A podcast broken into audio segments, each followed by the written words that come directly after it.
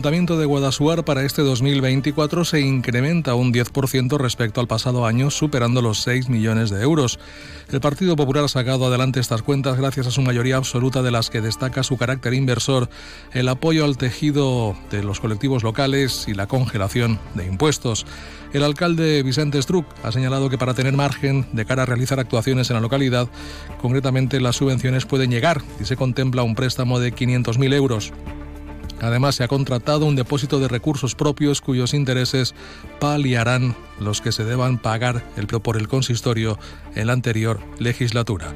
El alcalde de Guadasuar, Vicente Struck, lo explicaba de esta manera.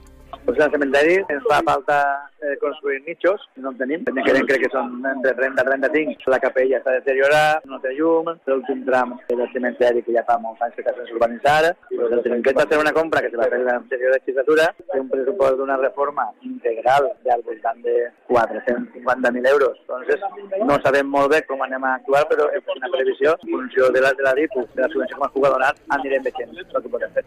La, en este caso, el alcalde ha recalcado que los impuestos se congelan y que gracias a las bonificaciones actuales el consistorio dejará de percibir 300.000 euros que se quedarán en los bolsillos de los contribuyentes.